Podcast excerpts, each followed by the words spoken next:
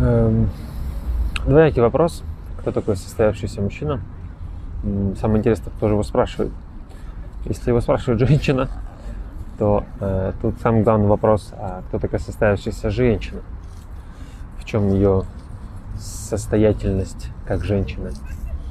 Если это спрашивает мужчина, конечно, я тут могу сказать, что состоявшийся мужчина, которого есть состояние определенное, при котором он э, чувствует удовлетворение от э, той, той жизни, которая у него есть, той работы, которая у него есть, знакомых, приятелей, друзей, э, отношения с родителями, отношения со своим здоровьем и так далее.